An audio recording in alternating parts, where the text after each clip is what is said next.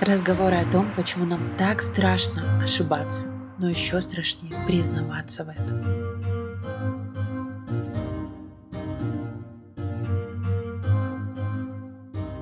Всем привет! Меня зовут Иоланта, и это подкаст «Куда бежишь?», где мы вместе с вами ищем тот самый пресловутый life-work balance, пытаемся наконец отдохнуть, а конкретно сейчас ищем новые точки опоры в этой реальности. Вас стало больше, особенно после эфира с Яндекс Музыкой, где мы говорили с ученой, исследовательницей э, Татьяной Славинской-Пузыревич. У нас с вами уже был с ней выпуск где-то сезона два назад, и мы с ней разговаривали в прямом эфире о мозге. Увидеть этот прямой эфир вы можете в моем телеграм-канале, например, там есть ссылка, либо на YouTube-канале Яндекс Музыки, там как раз и будет написано прямой эфир с куда бежишь. И я очень рада, что к нам немножечко присоединилось больше людей. Это значит, что будет больше вопросов и больше интересных тем, которые мы вместе с вами и обсудим. Сегодня мы будем обсуждать с вами ошибки и почему же нам так страшно на постсоветском пространстве вообще в них признаваться, о них говорить, признаваться самим себе и так далее. Довольно очевидно, что все это идет с детства. Советское воспитание, оно в целом не подразумевало разных вариаций. Оно не сильно подразумевало вольнодумство, детства. То есть такого, чтобы в детях как-то растили креативное мышление, умение решить разные задачи, умение адаптироваться к современному миру. Вот в принципе таких задач в педагогике, в СССР не стояло. Я об этом могу судить в связи с теми книгами, которые я прочла, а, в том числе детские книги, которые были изданы в СССР, которые были изданы для того, чтобы дети их читали и чему-то обучались. Но если вы, например, детский психолог и знаете какую-нибудь историю психологии в СССР, можете меня поправить и написать, я обязательно потом сделаю снос. Вот, поэтому, конечно, очевидно, что это все началось у нас вот тогда. Это началось, конечно, для всего человечества намного-намного раньше, но просто наши родители с вами родились родились в СССР и приобрели какое-то воспитание. Многие из моих слушателей, возможно, тоже родились в СССР, и поэтому я апеллирую к этому периоду как к самому близкому. Кроме того, что в детях, в принципе, не очень воспитывали вариативность, вспомните, пожалуйста, как мы учились в школе. Мне скоро 29 лет. Я прекрасно помню, как за мои ошибки мне снижали очень сильно баллы. Ну, то есть э, ты мог написать все правильно, но где-то не там кавычку поставишь, не знаю, не там неправильно пропустишь э, пробел, не пробел, а клеточку как-то неправильно, и тебе за это снижают. И если еще какие-то грамматические ошибки я понимаю, то вот все это, весь этот упор на оформление, еще на чем-то, мне кажется, не обоснован ничем, кроме желания стереотипизировать поведение человека, сделать так, чтобы он только так мыслил. А еще, может быть, вы такое помните, если вы писали сочинение, например, по русской или белорусской литературе, и писали, что или украинской, или молдовской. Я вот себя поправляю, потому что на самом деле, ребят, я смотрю, что у нас становится намного больше разных стран. Возможно, конечно, те ребята, которые меня и раньше слышали, просто переехали в эти страны, я вас прекрасно понимаю. А возможно еще что-то, но когда я увидела, что я там входила в топы в Apple э, в Молдове, это звучало очень даже приятно. Так что привет вам. Я даже только что специально погуглила, как правильно называется страна, потому что я думаю, все мы знаем, я как белоруска знаю об этой проблеме, когда твою страну называют неверно, и ты как бы кричишь миру многие годы, но все равно называют неправильно. Ну, допустим, Возможно, я открою для кого-то тайну, но в Беларуси слова этого не существует с 93 -го года, а официальное название, в том числе на русском языке, Республика Беларусь. И я вот сейчас посмотрела, что правильно называется Республика Молдова. Так что привет, ребят! Очень рада, что вы со мной и надеюсь, когда-нибудь побуду в вашей стране. Возвращаемся к нашей теме. Вообще, почему я захотела обсудить ошибки не только для того, чтобы покритиковать наше образование. Мне кажется, только ленивый не делал это и не пинал труп этой лошади. Просто я слушала подкасты, когда ездила на самокате, и стала размышлять о том, насколько для меня было стыдно признаться даже в социальных сетях, что у меня что-то не получилось. И если еще когда там кто-то тебя подставил обманул, это как бы чуть-чуть легче, но если ты сам совершал какую-то ошибку, мне кажется, что я почти никакие ошибки у себя в социальных сетях так и не освещала. Почему? Потому что ощущается, что если ты делал какие-то ошибки, значит ты плохой человек. Или ты неправильный тебя недостаточно, вот ты недостаточно хороший. Ну, то есть вот какая-то одна ошибка может э, в твоей голове как-то ставить знак равно с тем, что ты недостаточно хороший человек. И меня это очень долго ломало. Я не помню, рассказывала я вам или нет, но так как у нас новые ребята, может быть, послушайте. Я не поступила на бесплатное в наш э, университет, институт журналистики, хотя я очень готовилась. Ну, то есть я реально готовилась. У меня была папка с публикациями, чуть ли не больше, чем у всех ребят вообще в группе. Ну, типа, я была замотивирована. Это была моя цель. А когда у меня есть цель, я иду и делаю. Я готовилась на курсах, подтягивала истории. И у меня был средний балл 8,9 после школы. Потом у меня были по ЦТ, это вот наши экзамены, такие централизованные. Боже, я не помню. По-моему, 7 или 8 по, по белорусской истории, 8 или 9 по русскому языку. Короче, хорошие у меня были баллы, достойные. Но я где-то там облажалась в сочинении которое я тоже, кстати, изучала, как писать. И я подозреваю, и я до сих пор жалею, что я не пошла, не разобралась и не посмотрела на свое сочинение э, для того, чтобы как-то поставить для себя точку. Но, скорее всего, я там надела каких-то ошибок, причем грамматических. Может быть, от волнения, может быть, еще что-то. Вот меня начало нести, я что-то пошла, а в такие случаи я начинаю иногда делать ошибки. И у меня за вот этот вот экзамен, за единственный экзамен, то есть все остальные баллы у меня 8, 9, 10, а за этот экзамен у меня было было тройбан. А, чтобы вы понимали, ниже тройки э, двойка, и ты вообще не поступаешь, даже если ты клевенький. Как я себя ощущала, это просто непередаваемо. Ну, то есть я туда пришла, я такая вся классненькая. В зубах у меня папочка с публикациями, хорошие баллы. И я пишу сочинение, поступая на журфак на 3 балла. Господи, Ребят, я думаю, я лет пять не могла смириться с этим. Я чувствовала себя хуже. Я чувствовала себя хуже как студентка. Я чувствовала себя хуже как человек. Мне было очень стыдно. Если кто-то спрашивал, где ты на платном или на бесплатном, для меня это было жуткое, жуткий триггер и испорченное настроение. Вот сейчас я вам рассказываю, потому что я уже, мне кажется, проработала это и с психологом и так далее. Но на тот момент я ощущала себя последним дном. И очень старалась в универе, там выпендривалась. Э, у меня у всех моих четырех ближайших подруг было бесплатное. Просто поймите вот это ошушение, вот это вот, когда вас пятеро, вы близкие подруги, и все, кроме тебя, поступили, а ты как будто бы тупая. Вот, это одна из моих таких сильных ошибок, которые я хотела э, с вами обсудить. Даже не то, что сильная ошибка. Вот так случилось. Что-то произошло. Возможно, меня засудили по смыслу. Не знаю, может, там были какие-то революционные идеи. Возможно, написала полный идиотизм или наделала кучу ошибок. Но эта ошибка потом очень сильно влияла на то, как я себя вела в институте. Я изо всех сил пыталась показать, какая я активистка. Я там на первом курсе была зам, э, зам этот, господи, как это называется?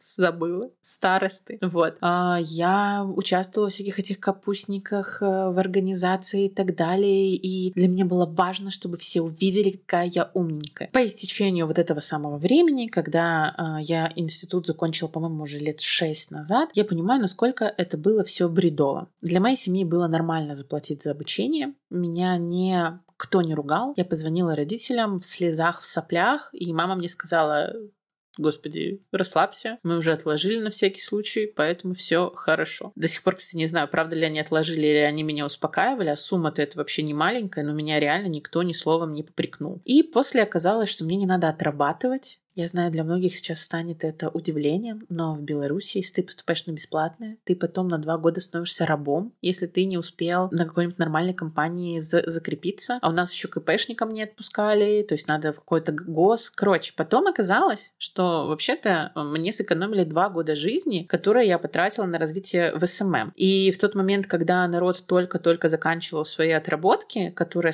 почти у всех были не по любви, не для интереса и так далее, я уже вошла в SMM SMM и уже работала в очень крупном агентстве. Ну, то есть моя ошибка э, стала для меня плацдармом для того, чтобы я сама себе стала доказывать, и другим тоже стала доказывать, что вообще-то я не лох, и я тоже что-то могу. Другая проблема в том, что из-за своих комплексов я стала слишком стараться, и для меня стали слишком важны оценки других, какое-то вот, э, не знаю, вот это ощущение, что я не хуже других, так что теперь вот с психологом я обсуждаю это. Но в целом оказалось, что не так уж это на мою жизнь повлияло, и успехов э, в ней не убавилось от того, что я была платником, как казалось тогда в университете. Это вот одна моя ошибка. Я почему вам о ней рассказываю? Для того, чтобы, наверное, немножечко э, растопить лед между нами. И если вы захотите там написать мне когда-нибудь про какие-то свои ошибки, в которых вам было стыдно кому-либо признаться, вы можете мне об этом написать. Либо своим друзьям, либо в социальных сетях. Очень классно, когда люди признаются в чем-то таком. Я сама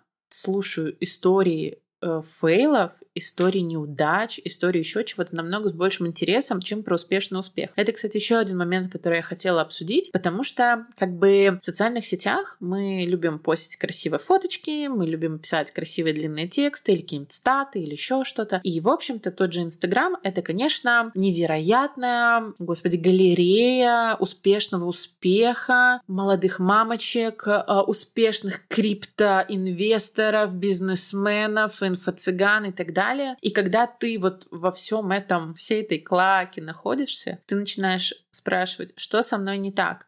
почему у всех так классно, а со мной что-то не так. Я еще, кстати, почему решила сделать этот выпуск, вот сейчас мне две причины пришло в голову. Первое — это одно из моих guilty pleasure, но я периодически смотрю что-то про блогеров. И вот, например, ситуация с Дашей Каплан и Юликом, она очень показательная. Что вот ребята 6 лет показывали, какой у них невероятный брак, поженились, и там через пару недель развелись, э, или там не развелись, но он изменил, стала выливаться куча грязи и так далее. И все такие, «А, они разрушили образ идеального брака. Чтобы не разочаровываться, нужно не очаровываться. И, возможно, для многих это станет примером того, что нельзя верить блогерам, нельзя верить в картинку. Если вы с человеком не находитесь 24 на 7, вы не знаете, что происходит у него в жизни. Вы не знаете, какой он человек. Э, я знаю, это многие говорят, что вот нам кажется, что он успешен, а он там плачет в подушку по ночам, вытираясь долларами. И я сейчас вообще не про эту историю. Я про то, что в принципе невозможно, наш мозг не может ощущать счастье 24 на 7. Мы не можем быть успешными 24 на 7. В каждой жизни происходит череда каких-то неурядиц. И только то, как мы с ними работаем, как мы их анализируем и что мы э, из этого извлекаем, вот этот плацдарм становится невероятно важным для дальнейшей жизни. Если вы не совершаете ошибок, если вы постоянно пытаетесь быть таким идеальным, идеальным, идеальным, то, скорее всего, вы никогда не вырастете, потому что вы не будете знать, а как можно по-другому а где, где слабое место. То есть, например, в том же бизнесе слабые места это самое вообще важное, потому что у каждого бренда, у каждой компании есть проблемы. И вот каждая такая проблема вскрывает, что нужно поправить. То есть в моем агентстве такая тоже история постоянно происходит. Для тех, кто не знает, у меня свое SMM-агентство, уже три года я работаю с средним и крупным бизнесом а, в социальных сетях. И вы думаете, что у нас нет косяков? Или вы думаете, вообще у кого-то в сфере рекламы и маркетинга нет косяков? Мне кажется, косяки — это основа вообще всей нашей сферы. Когда я еще работала в офисе на фестивале, и мы должны были запостить хедлайнеров, то есть те, кто самое главное на фестивале. Я не помню ни одного момента, честно, ни одного, когда мы хоть раз бы запостили без ошибок. Обязательно у какого-нибудь спикера, у какого-нибудь певца, еще что-то. Будет неправильная одна буквочка, а будет как-то неправильно, не знаю, Оля будет названа Света и так далее. А, можно сказать, что мы супер невнимательны. С одной стороны, да, но там у нас работала большая команда, то есть там было, а, я как СММщик, там были дизайнеры, там были арт-директоры, там были пиарщики, которые все работали над какой-нибудь, допустим, той же афишей. То есть, допустим, можно было сказать, что только была моя ошибка, но эта афиша, она была не только в социальной сети и не столько только, она была и для печати и так далее. И, в принципе, выверять ее должен был какой-нибудь другой человечек. Так вот, вот вся эта куча людей не могла уследить ни разу, чтобы не было какой-нибудь ошибки. И мы запускали, через 20 минут кто-то это видел, мы все, все получали мы все получали по голове, перепощивали, переделали афишу, отправляли на печать и так далее. Вот это просто о том, что в SMM почему-то так происходит, что если у вас неделя прошла вообще без каких-либо ошибок, это хорошая неделя. Я, знаете, думаю, с чем все связано? С очень большим с очень большой скоростью и очень большим количеством мелких задач. Там нужно ответить, тут сторис запилить, тут постик, тут дизайн, тут отчет, тут еще что-то, тут надо видео снять, тут, ну, то есть очень большое количество мелких задач. То есть, знаете, когда вы 40 лет крутите какой-то винт, и я с безусловным уважением отношусь к людям, которые это делают, а у тебя уже в какой-то момент есть вот эта вот, ну, монотонная, но отработанная экспертиза, когда ты закрытыми глазами можешь это сделать. Я думаю, меня сейчас поймут еще девочки, которые вяжут. В какой-то момент это превращается в самостоятельную работу. То есть у тебя руки уже сами начинают, ты можешь не контролировать. А в SMM Нельзя так, потому что там постоянно какие-то новые слова, новое изображение, новое то. Ты вот написал какую-то невероятную сторис, но он сделал там ошибку, и все, клиент недоволен, ты в шоке. Думаешь, как ты мог так сделать. А ты так сделал, потому что до этого сделал еще 10 сторис, у тебя замылился глаз. То есть я думаю, что именно в маркетинге, в рекламе, в пиаре, в SMM эм эм, а, ошибки — это неотъемлемая вообще часть всего процесса, и я не думаю, что вообще нужно из-за них вот клиентам сильно париться, потому что это социальные сети, честно, сейчас будет, наверное, неожиданно. А, да, там вообще все бренды мира делали ошибки в своих социальных сетях. Да, там кто-то может налететь, похихикать, но в целом, если твой комьюнити-менеджер классно, смешно ответил, отбрил или просто написал, типа, боже, спасибо, вообще сейчас исправим, чувак, лови промокод, это обычно играет вообще-то на сторону бренда. Это я к тому, что вот эта вот культура, когда нельзя ошибку, если ошибка совершена, то это наносит урон всему э, бренду. Это неправда. Ну вот, типа, я 8 лет работаю в SMM, я видела, как работают другие агентства, видела, как работают украинские прекрасные агентства, как работают русские и европейские, в принципе, парочку тоже видела. Прям вот не бывает. И проблема не в агентствах. Внутренние SMM щики тоже делают ошибки, внутренние маркетологи тоже делают ошибки. Вся сфера, она состоит из того, что делаешь ошибку и учишься, как не надо.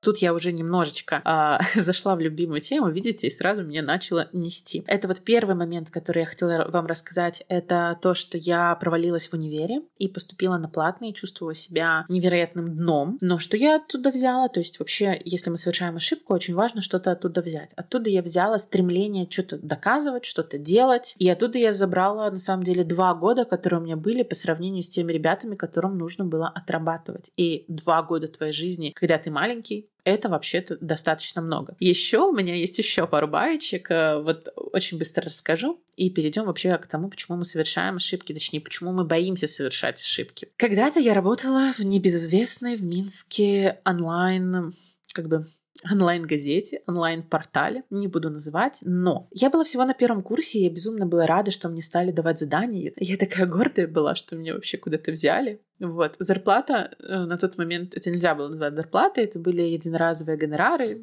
даже на тот момент очень маленькие, но ты на первом курсе, тебе еще пофиг, ты можешь работать за еду или вообще за хороший взгляд. Но оказалось уже тогда, что я достаточно четко воспринимаю влезание в какие-то свои личные границы, что ли, если это можно так сказать. И вот я с ними проработала полгода, и там постоянно продолжались истории, когда тебе присылали, ты, например, сделал интервью, и тебе присылают в субботу там в 11-12 ночи какие-то правки, и ты точно не можешь э, ничего сделать, потому что ты не будешь писать человеку, у которого ты брал интервью в такое время, а тебе говорят, что ты должен это доделать вот типа вот прямо сейчас. И такие истории повторялись там постоянно. И мне стало понятно, что это, ну, не очень хорошее отношение либо вообще ко всем работникам, либо к студентам-работникам. И вот маленькая тупая Лола э, написала об этом в Твиттере. Типа, что вот там так-то так-то, не очень хорошие отношения, пишут по ночам, по вечерам и так далее. Ну, и я даже вообще не помню этот твит, но чтобы вы понимали, буквально на следующий день мне позвонил главный редактор и сказал, что Опять же, я почему-то вообще не помню, что он сказал но там что было из разряда «до свидания», мы увидели твой твит, это супер непрофессионально, пока. Каким я дном себя ощущала, как вы думаете? Примерно гигантским. Сейчас, кстати, я, я бы по-другому, конечно, отреагировала, но я бы и по-другому написала. То есть в целом я, считаю, я за экологичную критику, я за то, чтобы критиковать бренды. На первом курсе я не знала про какую-то профессиональную этику. Сейчас я понимаю, что в целом я вряд, вряд ли напишу в социальных сетях какие-то такие моменты про своих клиентов. Либо я напишу только если они сделают что-то совсем нехорошее. Вот. Поэтому тот опыт меня научил вообще-то держать язык за зубами, и это невероятно важный опыт. Все, что мы публикуем в Твиттере, даже если у вас Твиттер на 50 человек, как у меня было, все это может сработать с вами в плохую историю. И, кстати, э, это еще одна причина, почему я хотела записать этот выпуск. Я буквально недавно прочла подобную историю и подумала, что вот у этой девушки на первом курсе такого опыта, как у меня, не было, а очень зря, потому что она просрала намного больше. Я как бы на тот момент 10 евро за статью э, потеряла, а она потеряла карьеру. Девочка переехала из России, а, господи, по-моему, в Эстонию, но платила налоги она не в Эстонии, а в Грузии, потому что там один процент. И она решила зачем-то написать об этом в Твиттере. К ней там пришли, стали расспрашивать, и вместо того, чтобы слиться, там ха-ха-ха-ха-ха. Я, в принципе, считаю, что где вы платите налоги, как вы их платите, какие у вас, э, не знаю, э, какие у вас налоги, какие у вас обязательства и так далее. Вот эти вещи, в принципе, мы никогда не должны писать в социальных сетях. Как и показывать там оборотную сторону карточки или паспорт нас, наш фоткать. Ну, типа, есть какие-то базовые моменты безопасности, которые вот эта девушка нарушила. И чтобы вы думали, к ней пришел бывший экс-президент эм, Эстонии и такой написал, что, типа, интересно, как это так. Она подумала, что это бот, написала ему об этом, а потом оказалось, что это реально экс-президент, и у нее начались большие проблемы, и потом она даже писала, что ее уволили. Она была устроена на какую-то американскую IT-компанию, жила в Эстонии, но платила налоги в Грузии. Чему мы можем научиться? Еще раз, никогда не рассказываем никакую такую информацию в социальных сетях. Некоторые наши ошибки классно проговаривать в социальных сетях, но есть информация какая-то базовая, которую мы сами не выносим. И вы можете, э, не знаю, если вы так сделали, у вас все хорошо работает с налогами и так далее, и вы вся такая хитренькая. Я, если честно, вообще не сильно имею что-то против, это вообще не мое дело. Но рассказывайте об этом друзьям на кухне, а не экс-президенту Эстонии. Итак, давайте вернемся после моих двух прекрасных примеров, почему вообще мы совершаем ошибки. Правда в том, что наш мозг действует по определенным алгоритмам действий, которые он научился делать. Внимательность — это тоже некоторая мышца, которую ты можешь накачать, а можешь не накачать, но твой мозг в любом случае будет делать что-то, как он привык. И вот вы думаете, что вот вы сейчас что-то сделали плохо, и вы могли бы сделать что-то лучше. На самом деле вряд ли могли, потому что в тех обстоятельствах, в то время, с таким работающим мозгом вы поступили так, как вы поступили. И не совершив определенные другие действия, не накачав, не знаю, мышцу внимательности, или пофигизма, или еще что-то, то есть не сделав какое-то другое усилие над собой, в той ситуации вы бы уже никак не могли изменить ситуацию. И проблема в том, что страх совершить ошибку, он тоже заложен в нашей пост-СССРской вообще территории, это реакция эмоциональная. И наш тип темперамента очень сильно влияет на то, как мы будем переживать эту ошибку.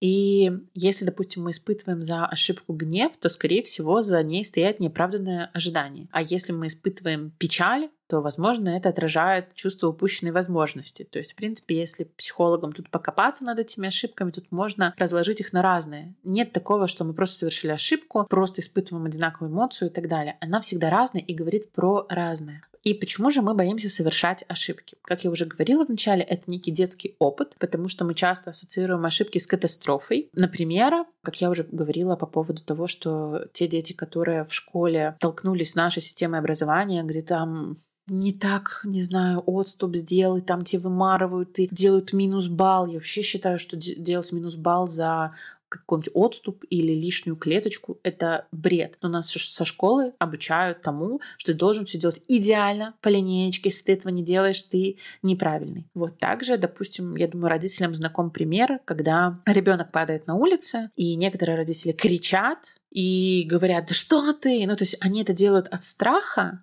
они это делают, возможно, потому что у них уже ресурсы на исходе или еще что-то. То есть они так дают выплеск, выплеск своим эмоциям. Но что ребенок видит? Он просто упал, он вообще-то даже в этом не виноват. Ну, вот как-то так случилось. И он понимает, что даже в той ситуации, когда он не особо виноват, когда ему больно, ему плохо, и ему вменяют какую-то вину на него кричат. Вот. А есть же родители, которые, наоборот, спокойно отреагируют, утешат, обнимут, покажут, что он любим. И поверьте, вот дети с этими двумя разными воспитаниями вырастут очень разными людьми. Также у нас э, есть страх осуждения общества. Наша вот образовательная система, она построена таким образом, что за совершенную ошибку человек получает неудовлетворительную оценку. И это формирует у нас связь и негативное стрессовое отношение к любым ошибкам, потому что там за этим следует какая-то дальнейшая реакция. Например, тебя ругают родители, тебя ругает учитель, тебя вообще почему-то постоянно кто-то ругает за твои ошибки. Я знаю, что есть страны, где построено по-другому, где люди, дети вообще пишут карандашом, где нет такого, что ты должен написать ручкой. Нельзя это все как бы вытереть, если ты что-то перечеркнул, это уже ошибка, это какая-то дичь. Нет, а они там пишут, вытирают, пишут и так далее. А знаю еще, что есть школы или страны с такой системой обучения, где нету оценок. И это тоже достаточно интересная история. И я бы, наверное, хотела, чтобы мой ребенок учился именно в такой системе, а не в том бреду, который э, происходит у нас, когда нас просто ломают детей, потому что они неправильно О или А написали или запятую не поставили, и ты написал ошибку, а учитель учитель проводит оценку твоей личности. Я не знаю, как у вас, но у нас вот была а, учительница белорусского языка в моей гимназии, а, которая постоянно устраивала какие-то наезды и если ты не был идеален, то ты был плох. Что я имею в виду? А, есть были пару ребят, которым постоянно ставили хорошие оценки, а всем остальным она ставила то, как она придумала, а не то, как бы это реально было. Например, если у меня был балл 6,9, она мне ставила шестерку, а не семерку, просто потому что вот она считала, что я недостаточно идеальна. Я думаю, вы понимаете, почему это тоже не ок, и такое в системе образования быть не должно. А мы же с этим растем. Мы думаем, что так и надо. Ну, то есть, почему мы столько в школе учимся? Мы, мы к чему вообще готовимся? Мы готовимся быть идеальными рабами системы? Или наша школа должна обучать взаимодействовать с этим миром? Вот мне очень жаль, что, допустим, белорусская система образования так и не ответила себе на этот вопрос. Также а, мы боимся совершать ошибки из-за внутренних убеждений. Многим людям с детства рассказали, что есть определенные правила, и все задачи нужно выполнять так, и у них формируется некое тоннельное мышление, то есть все, ты можешь выполнить задачу только этим способом. Других способов нет, другие неправильные. И ребенок совершенно не понимает вариативность, и потом человек, когда вырастает, он тоже не умеет, он не гибкий, он не лобильный. Помните, мы с вами разговаривали, что такое лобильность и ригидность? Так вот, а, вообще-то наша школа воспитывает из нас очень ригидных человечков. А нам важно для того, чтобы вообще-то вообще что-то в этом мире получить, учить, нам важно быть достаточно лобильными. И поэтому, если вы понимаете, что э, вы не можете решить какие-то задачи разными способами, значит, вам нужно работать над креативным мышлением. Что еще важно про ошибки понимать? Ошибка — это не новый опыт, а ошибка — это точка роста. То есть, когда мы совершаем ошибки, мы понимаем, что где-то что-то мы делали не так,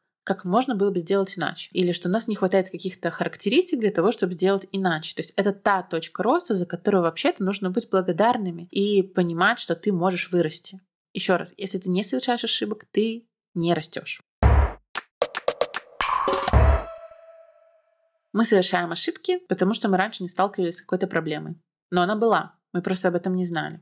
Я в агентстве своем постоянно сталкиваюсь с тем, что мы что-то не продумали, где-то не сделали контроль, где-то не сделали методичку, где-то еще что-то, где-то еще что-то. Ну, конечно, там всегда есть фактор невнимательности, но в целом именно ошибки помогают отшлифовать в итоге процесс до хорошего состояния. Как же научить принимать ошибки и относиться к ним немножечко проще. Ну, первое, конечно же, признаться себе в том, что да, я облажался. Я вот вам рассказала аж про два своих облажания. И вот честно говорю, привет всем, меня зовут Иоланта, и я постоянно лажаю в этой жизни. Постоянно. После того, как вы сможете себе признаться, лучше еще каким-нибудь близким людям, начинайте проводить какой-то анализ этой ошибки. О чем она говорит? Не знаю, бывают ошибки, просто, не знаю, ты упал, ты как будто бы ребенок, и ты упал, но это не ошибка. Мы говорим как об ошибке, это какая-то ситуация, например, на работе, на учебе, не знаю, может быть, вас обманули мошенники или еще какая-то подобная история. То есть начинаем проводить анализ. Что я могла бы сделать в следующий раз иначе, чтобы избежать такой ситуации? Какие причины на данный момент привели к ошибке? И что я могу сделать в будущем, чтобы ее ну, не повторять? И это уже такой плацдарм опыта, такой, такой пул опыта, который, блин, некоторые люди за него денег платят, а мы вот самостоятельные. Второй момент, мы воспринимаем ошибку как что-то хорошее, как я говорила выше, потому что именно эта ошибка помогает нам расти в каких-то сферах. Мы пишем алгоритмы действия, когда мы что-то совершали, и понимаем, где в этом алгоритме, на каком этапе что-то идет не так. Мозг наш работает как раз на уровне алгоритмов, и поэтому когда мы прописываем их на бумаге, он начинает лучше их понимать. И лучше начинать с глагола и не использовать частицу «не». Тогда нашему мозгу будет понятнее и прикольнее. Прописав и проанализировав алгоритм, вы начнете вообще лучше себя понимать, лучше понимать, в каких сферах у вас больше ошибок, почему. И в, в принципе, когда мы начинаем относиться к ошибкам как к какому-то проекту, который можно проанализировать, простроить стратегию, подумать, как можно сделать иначе, это снижает важность, это снижает стыд, ты перестаешь ощущать себя неправильным. Сделай ошибку, ничего страшного, сделай в следующий раз иначе. Вот мне кажется, если бы все мы научились вот такому отношению, многие бы стали счастливее. Кстати, хотела еще подсказать вам одну книжку. Она мне нравится. Она называется «Полночная библиотека» Мэтта Хейга. Я ее буквально недавно прочитала. И она вообще про то, как девушка по имени Нора постоянно совершала ошибки. И потом она решила самоубиться, потому что посчитала, что все эти ошибки испортили ей жизнь, испортили жизнь другим людям, ничего исправить нельзя. И она погрязла в пучину сожаления, постоянно говорила, что если, и вот она себя самоубила. И она попадает в библиотеку, где каждая книга — это ее вариация жизни, где бы она не совершила вот какую-то ошибку. Например, она отказала парню, и вот тебе книга, где она вышла замуж за этого парня. И, о боже, внезапно оказывается, что она отказала этому парню не просто так, потому что за годы с прошедшего она забыла, почему она отказала. Она отказала по вполне конкретным причинам. Там, с проблемой с алкоголем, странная навязанная ей мечта и так далее. Это один момент. Второй момент там был, например, она отказалась участвовать в группе брата, группа распалась, и брат ее там полжизни винил за за это. Окей, вот тебе книжка с жизнью, где ты не отказалась, где ты начала сольную вот эту вот всю группу, и в ней внезапно умирает твой брат, потому что вы стали рок-звездами, там была куча наркоты, и что-то произошло вот таким образом. И ты тоже жутко несчастна, в депрессиях и так далее. Это я вам рассказываю просто примеры о том, что когда мы совершаем какие-то ошибки, как нам кажется. А точно ли это были ошибки? А точно ли мы могли в той ситуации поступить так или иначе? И даже если это были ошибки, может быть, они потом привели к чему-то хорошему? И вот вся книга об этом мне она безумно понравилась, я даже всплакнула, и я прям очень ее советую всем вам. Очень хорошо отвечает на вопрос, а что если и почему не нужно постоянно себе его задавать, а нужно начинать жить. Хотела вот в конце вам прочитать цитату из этой книги, а если будете ее читать, отмечайте меня в Инстаграме, например, в сторис или, не знаю, ВКонтакте, где вы будете читать, а не рассказывать и так далее. Или в целом. Я буду благодарна, если вы будете как-то рассказывать про мой подкаст, потому что это всегда, конечно же, греет сердечко. Я вот сейчас думала полениться и не записать подкаст. В этот момент ко мне в директ пришло, что, блин, я заслушала до дыр ваши предыдущие выпуски. Очень хочется новый выпуск. И я в эту же секунду встала встала и поперла записывать этот выпуск, просто чтобы вы понимали, как на меня влияют ваши сообщения. Итак, полночная библиотека Мэтт Хейк. Нори всегда было трудно принять себя. С тех пор, как она себя помнила, у нее было ощущение, что она не дотягивает. Родители оба со своими комплексами поддерживали эту идею. Она воображала теперь, каково это принять себя полностью, каждую ошибку, которую она когда-то совершила, каждую отметинку на своем теле, каждую мечту, которую она не достигла или боль, которую чувствовала, каждое вожделение или стремление, которое она подавила. Она представила, как примет все это, так же, как приняла природу, как приняла ледник или тупик, или всплеск кита, она представила, что наблюдает себя всего лишь как еще один удивительный каприз природы, еще одно сознательное животное, старающаяся изо всех сил. И представив это, она вообразила, каково быть свободной. И на этой прекрасной цитате мы заканчиваем. Всем баланса, котятки. Пока-пока.